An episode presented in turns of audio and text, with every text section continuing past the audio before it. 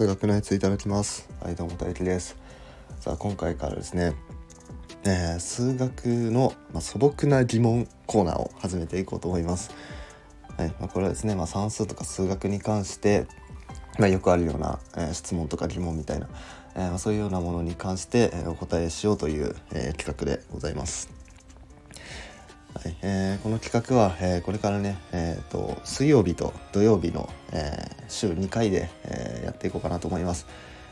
えー、今のとこね月曜日と木曜日が数学講座やってて、えー、日曜日がアカペラやってるって感じなんでその空いてる日にね、えー、やっていきます。でまだ残ってるね火曜と金曜 火曜と金曜が残ってますけどこれはまたなんかねあのいい企画思いついたらやろうと思います。はい、じゃあ今回の内容はですねなんでプラスゼロなんか考えるの、えなんでプラスゼロなんか考えるのっていう話です。はい、まあね足し算、えー、をやっていると、まあ、最初はなんかここにりんごが2個ありますと。そこにりんごを1個増やしました。じゃあ合計りんごはいくつでしょうと。2たす1で3ですよね。っていう計算をするんですけど、まあ、そこからやっていって、まあ、0の足し算っていうのを考えるんですね。ここにりんごが2個あります。ここにりんごを0個追加しました。さて合計いくつでしょう ?2+0 で2でもこれって何もしてないじゃんと0を足すって何も操作してないのになんでわざわざこんな足し算なんてものを考えなきゃいけないの？っていうことなんですよね。うんまあ、確かにもっともですね何も変わってないのになんでわざわざ足し算するのって本当そうですよね。で、えーと、今回ね、まあ、これとねあの一緒に議論したいことがありましてそれがですね、えーと、引き算に関してですね。ここにりんごが2個あります、えー、1個減らしました。合計いくつでしょうか？2-1で1ですね。でこれを何か知らんけど数学ではマイナス1個増やすっていう表現にするんですよ。2個りんごがあります。マイナス1個りんごを増やしました。合計いくつですか？1個ですって。何マイナス1個増やすって何って。減らしてんじゃんと。なんでわざわざそんな マイナス1個増やすなんて表現にするのっていうね、うん、そこも合わせてね、えー、質問にお答えしようと思います、はい、じゃあこれのね回答としましてはですねこれ数学ではですね、まあ、こう表現を統一したいんですよね、まあ、今回で言うと、まあ、リンゴを増やしました。リンゴを減らしました。リンゴにまあ、何も手を加えませんでしたこれ3つパターンあるんですけどこの3つを何か共通の表現、うん、同じような表現でできないかなっていうのを考えるわけです。でそこで考えた時に、えー、まあ、増やすっていうのを統一しようと。で1個増やすっていうのもそうだし0個増やすあとはマイナス1個増やすっていうことでここの増やすっていうのを統一したいんですよね。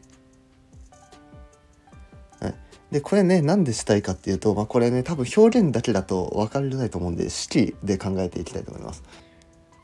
今最初にねりんごが2個ありましたと。でそれに、えー、増やすパターン。りんご2個あってそれに何何個かりんごを増やすっていう時はじゃあ A っていう数 A っていう文字使って、まあ、A は1か2か3か4か分かんないですけど、まあ、とりあえず何かしら数字だと思ってください。だから A 個りんごを足すと、いうのを考えたらまあ、これは2プラス a でいいですよね。うん。で、まあ変えない時はまあ2です。そのままだと。で、減らす時、例えば a 個減らすっていうんだったら2マイナス a っていうふうになると。で、これがあの表現を統一しなかった場合の式ですね。増やす場合は2プラス a ですよと。えー、そのままの場合は2ですよと。減らす場合は2マイナス a ですよと。はい、で、まあ、a はえー、一応言っとくと正の値ですね1とか2とか3みたいな、うん、正の値を、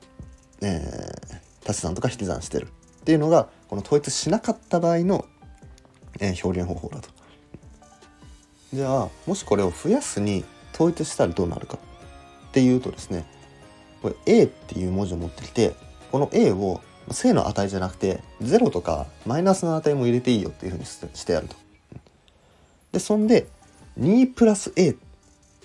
だけを考えればいいんです。そうすればどういうことが起こるかっていうとまず A がプラスの時は2に何個かものを増やしてくださいねっていうことができると。でもし A に0が入れば、2プラス0なんでこれは変えないですよと。でもし A にマイナスを入れれば2プラス例えばマイナス1とかで今度は減らすっていう操作もできるんですね。だけどこの式としてやってることは2に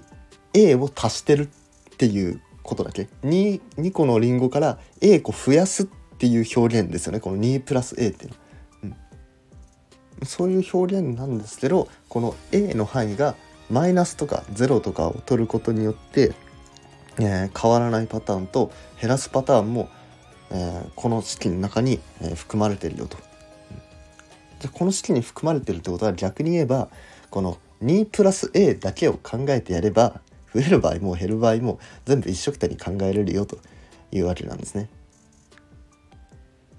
うん、じゃあこの性質を利用した、まあ、数学のね、えー、一例をちょっと紹介しようと思います。はい、それがですね等差数列っていうものですね。これ等差数列っていうのは等しい差の数列って書くね漢字でね、ね、そうやって書く数列なんですけど、まあ、その名の通り差が等しいんで、まあ、同じ数ずつ増えていくっていう数列なんですよ。例えば12345678910っていう風に続いていったらこれは1ずつ増えていく数列ですね。他にも、まあ、24681012みたいな風に2ずつ増えていってもいいですし3ずつ増えていってもいいし0.5ずつ増えていってもいいみたいな円周率 π ずつ増えていってもいいみたいな、まあ、そういうような感じでこう同じ数ずつ増えていく数列のことを等差数列っていうんですけどこの等差数列の中に例えば19998979695みたいな、まあ、これカウントダウンしていくものですね100から5つずつ減っていく、えー、数列なんですけどこれも等差数列に入ってるんですね。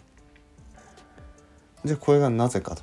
まあ、前半のことねあの聞いてくださった方はもう分かると思います。これはですね、えーまあ、1ずつ減ってる数列なんですけどこれマイナス1ずつ増えてる数列なんですね。だから同じ数ずつ増える数列だと。ということはこれ等差数列の仲間だよねと。はいまあ、そんな風にですねなんかパッと見なんか違うようなものに見えても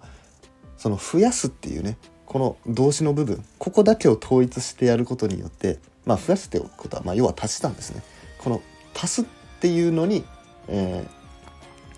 えー、表現を統一するだけで実は一緒のものでしたよっていうね、えー、こういうことができるのが、ま、数学のね、まあ、その一般化とかね、まあ、そういう抽象化とかそういうのところの、ま、面白いところなんですね。でさらに進んだことを言うとですね、まあ、今回プラス0に関してね、まあ、お話ししたんですけどこうやってかける1に関しても全く同じ理論ができますよね。1倍するってこれ何も変えてないじゃんと2倍するとか半分にするとかならね、まあ、掛け算割り算使うけど、えー、1倍するこれは何も変えてないじゃんってまあ同じ理論ができるわけですよ。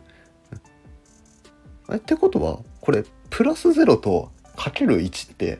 これ同じようなもんだよなと。あじゃあこれこれも一緒のものだとして、えーまあ、新しくこれを、まあ、単位元っていうものとして名付けましょうと。っていうふうに考えて、まあ、足し算と掛け算が同じようなものだよねっていうのをやるのが大学である群論っていうものです。でまあ、この話もねもうし始めると、ま、すごくな長くなっちゃうんで、まあ、割愛しますけど、まあ、そんな風に数学っていうのはこれとこれあれ一緒じゃねとか、うん、これがねあの面白いところなんで、まあ、是非そういう視点で数学、えー、やってみると面白いんじゃないかなというふうに思います。はい、というわけで、えー、今回の、えー、素朴な疑問コーナーは以上です、えー、面白いなって思ってもらえた方はいいねやフォローなどお願いします。はい、それではごちそうさまでした。